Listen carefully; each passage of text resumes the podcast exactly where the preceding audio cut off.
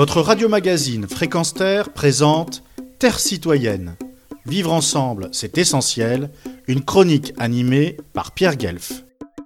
En voyant les violences gratuites et injustifiées de forces de maintien de l'ordre à l'œuvre contre des citoyens qui ont le droit fondamental à manifester de façon pacifique et qui le faisaient sans débordement majeur à l'occasion des récentes manifestations contre la réforme des retraites, le 49-3, le président Macron, les bassines, d'aucuns se posent de légitimes questions sur cette politique de la répression qui est excusée par les autorités au nom d'une prétendue fatigue des policiers et gendarmes et la volonté d'en découdre avec les Black Blocs.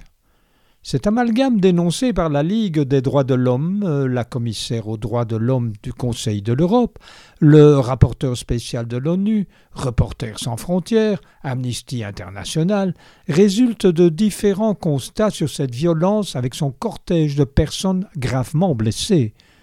En voici une liste non exhaustive.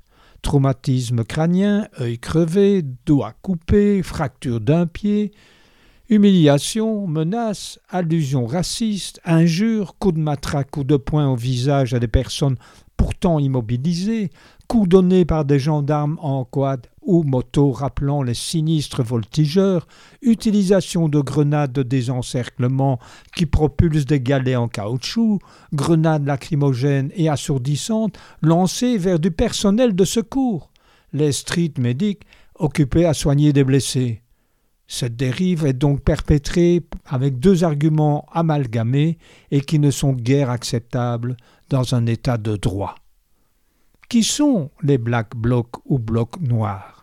La technique de policiers déguisés en casseurs est à présent bien connue, comme le démontrèrent encore de récentes manifestations où le pouvoir et l'extrême droite eurent tout le loisir de montrer du doigt la lit dégagé selon eux par les mouvements pacifiques ou syndicaux.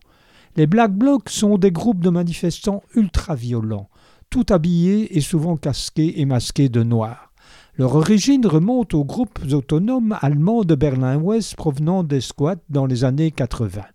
Cependant, il est à relever qu'il existe des Black Blocs non violents, comme on le vit lors de différentes manifestations.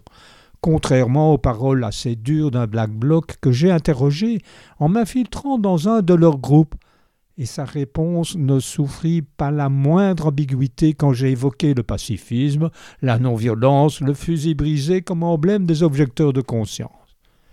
Comme on a pu l'observer, me dit-il, les révoltes qui restent dans les cadres établis rentrent totalement dans le jeu du pouvoir et ne permettent pas d'obtenir de réelles avancées. Votre pacifisme ne sert plus à rien, il faut passer à autre chose.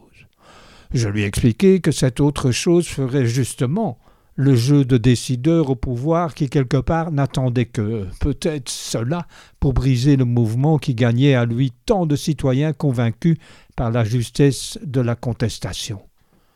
Il termina ce dialogue. Et alors?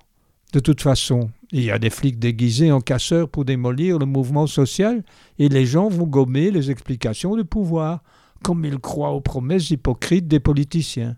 Alors, casseur pour casseur. Retrouvez et podcastez cette chronique sur notre site fréquenceterre.com.